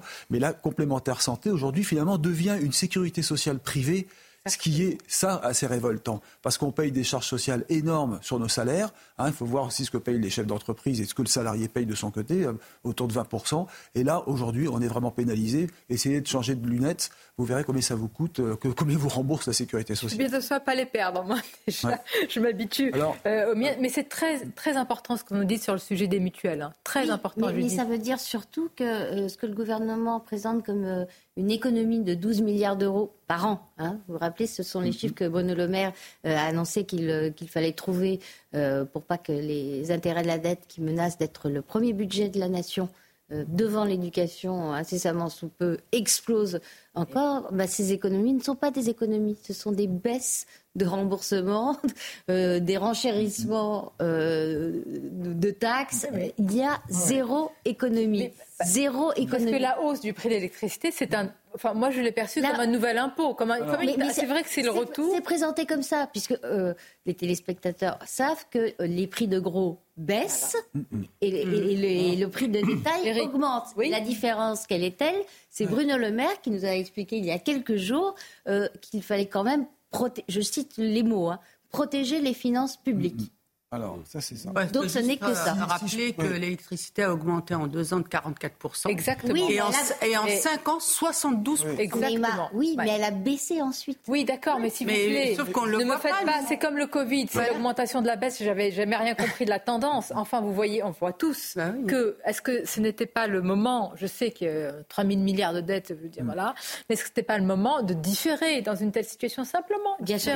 Et puis surtout les explications. Et puis de baisser les dépenses quand oui alors, la faute... de, Vladimir Poutine, donc de Marine Le Pen. Bah, c'est, on est quand même dans une espèce de contorsion intellectuelle quand même euh, assez sidérante. Parce qu'il y, a des choses qui peuvent s'expliquer, euh, même si euh, c'est abusif, et c'est le cas des c'est le cas des complémentaires à santé. c'est vrai qu'on va de plus en plus chez les médecins, etc.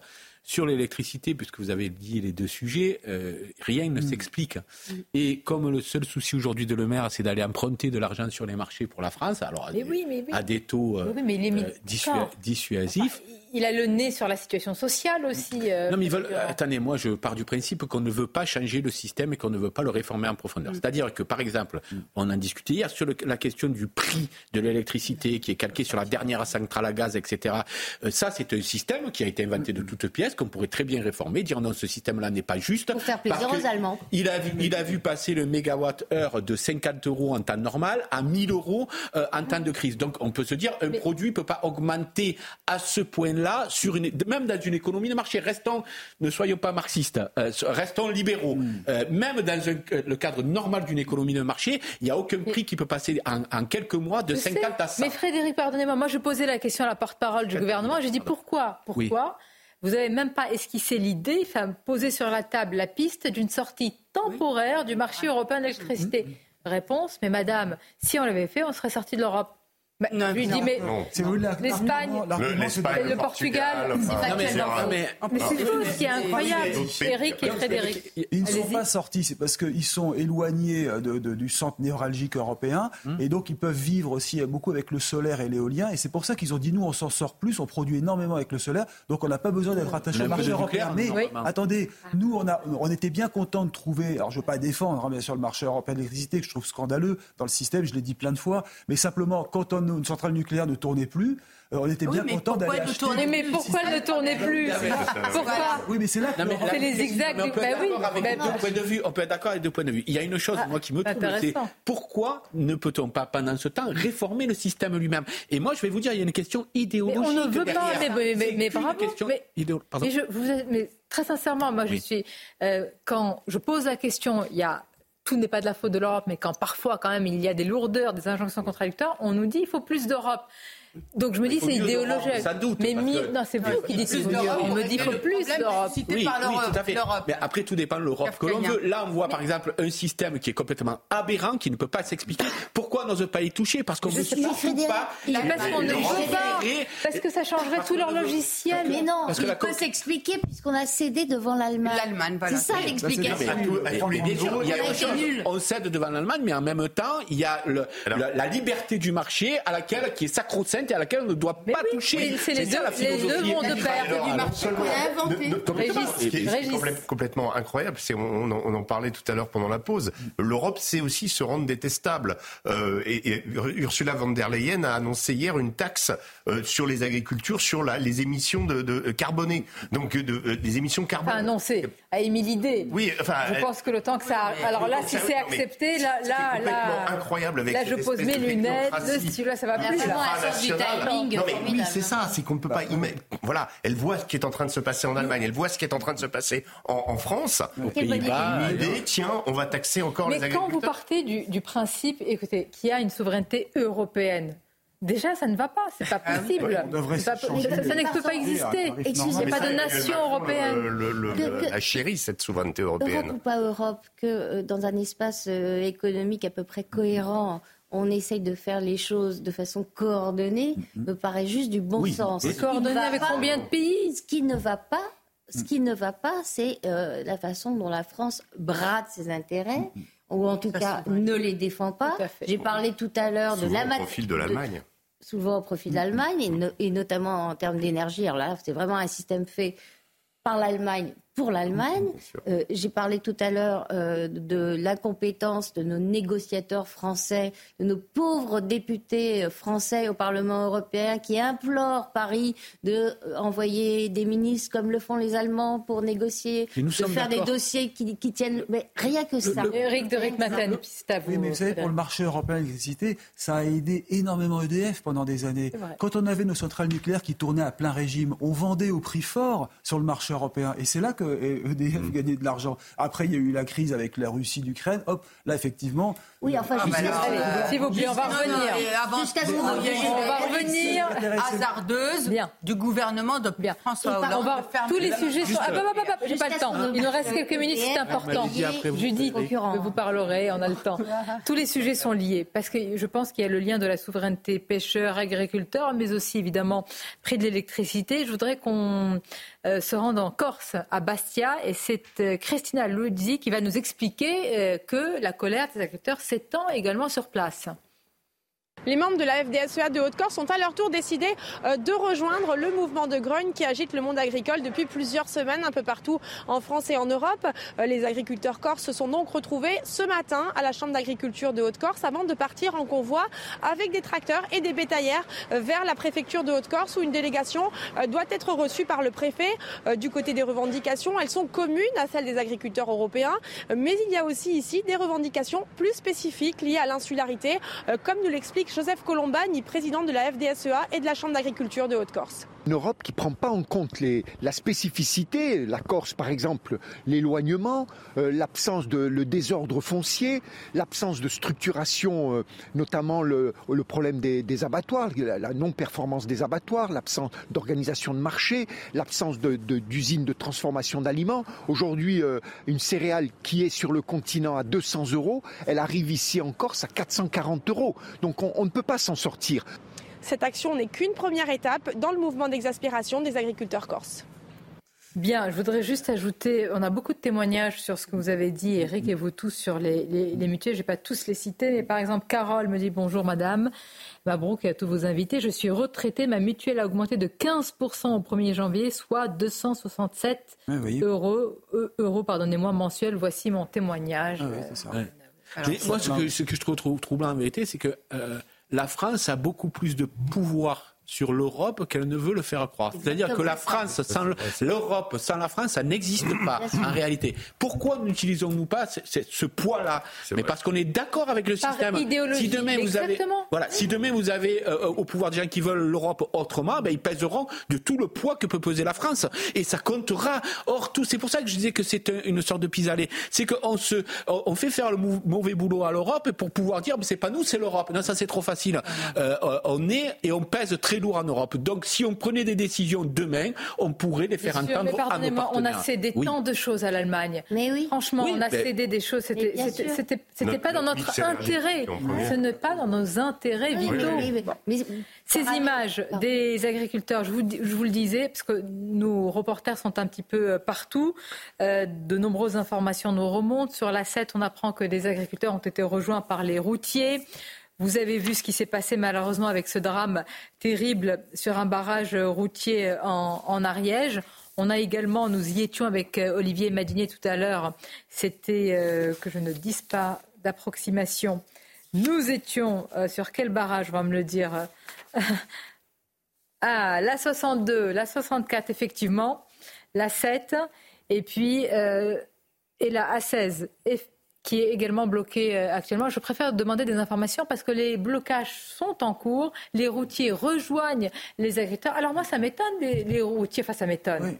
Ils ont beaucoup de revendications. C'est un métier très difficile, la nuit avec des heures pas possibles, mais Pourquoi en ce moment, Eric Là, ils n'ont aucune raison de manifester puisque la taxe sur ah, le non routier ne les concerne pas. Sur ce point, oui. Sur ce point, maintenant, ils auraient raison de, manifester ou de bloquer euh, en fonction, si vous voulez, d'abord de la concurrence déloyale qui existe avec beaucoup de routiers euh, étrangers en France. Et deuxièmement, et là c'est plus inquiétant parce que c'est passé complètement inaperçu, c'est le projet du retour de l'écotaxe. Vous savez, cette écotaxe qui a été mise en place avec les fameux portiques que vous voyez parfois au-dessus des autoroutes, euh, donc c'est une dizaine, quinzaine d'années. Hein. Ça a été arrêté, ça a coûté 10 milliards à la France parce qu'il a fallu retirer les, les portiques. C'est royal. Et aujourd'hui, euh, l'État français envisage de remettre en place, de donner la liberté aux régions de taxer les routes et là, je peux vous dire qu'il y aurait des raisons de manifester. Mais euh, vous, vous, parliez des bonnets euh, rouges. je me souviens à l'époque, quand il y a eu cette idée totalement la marche en tête, que quelqu'un s'était opposé. C'est pour ça que je vous dis l'ancrage, ça compte. Je me souviens que c'était Jean-Yves Le Drian qui a dit attention, ça sent très mauvais. on peut lui reprocher. Au gouvernement des il, il, connaît le terrain, il connaît sa région. Et je pense que c'est ça ce qui manque. Vous avez dit que c'était un gouvernement francilien. Il manque aussi ses poids lourds. Mais il connaît le terrain parce qu'il était élu. Oui, il était élu et qu'il est toujours Par le miracle de la naissance. Non, mais oui, et puis on a beaucoup critiqué le cumul, on est en train d'y revenir dessus. Mais écoutez, alors il faudrait que je vous propose. Oui, proposez-moi. à vous tous, une tribune pour ah, rétablir. Qu'est-ce que vous en pensez On la signe. D'accord à 100%. Vous pensez qu'on aurait ah du succès Mais il y a un, élu qui, qui, a justement demandé, mais non, mais le gouvernement, il réfléchit. Moi, j'ai raconté. Non, mais ils réfléchissent beaucoup, mais ils agissent. C'est la droite sénatoriale qui veut revenir sur cette interdiction du. Non, mais attendez, là, vraiment, c'est du bon sens. C'est du bon sens. Les titres avec vous, Michael. Les. Les agriculteurs ne lâchent rien. Leur colère s'étend un peu partout en France, sur les autoroutes, vous l'évoquiez, euh, Sonia, mais également dans les centres-villes, comme à Agen, où du fumier a été déversé devant la préfecture de la ville. Le nombre de demandes d'asile à un niveau historique en 2023. Il y a eu en France 142 500 demandeurs d'asile, soit le plus haut niveau jamais enregistré, a indiqué l'Office français de protection des réfugiés et apatrides, ce qui équivaut à une hausse de 8,6% en 2023 par rapport à l'année précédente. Et puis Israël propose au Hamas une trêve de deux mois, une pause qui permettrait de libérer les derniers otages en échange de prisonniers palestiniens, un plan de, médiation qui serait actuellement mené conjointement par le Qatar et l'Égypte. Ah et puis regardez cette euh, carte des blocages, des points de tension qui s'étendent un peu partout. Beauvais, Strasbourg, regardez Poitiers, Niort, Bergerac, Agen, Pamiers, on en a parlé avec ce drame terrible. Et voilà, et peut-être c'est appelé à encore se développer. La réponse de l'exécutif là se fait urgente. On va voir, on aura l'occasion d'en reparler. Demain matin, pour la grande interview, notez-le, mon invité. Ce matin, c'était Fabien Roussel, demain, ce sera Jordan Bardella. On va continuer à évoquer ce sujet. Je vous remercie Merci. beaucoup. Grégory Joron vous souhaite aussi bonne chance. Hein, je dirais bon courage. C'est beaucoup de travail hein, pour les policiers à qui nous pensons également quotidiennement. Je vous dis à bientôt. Au revoir. Et bel après-midi à vous sur notre antenne, bien sûr.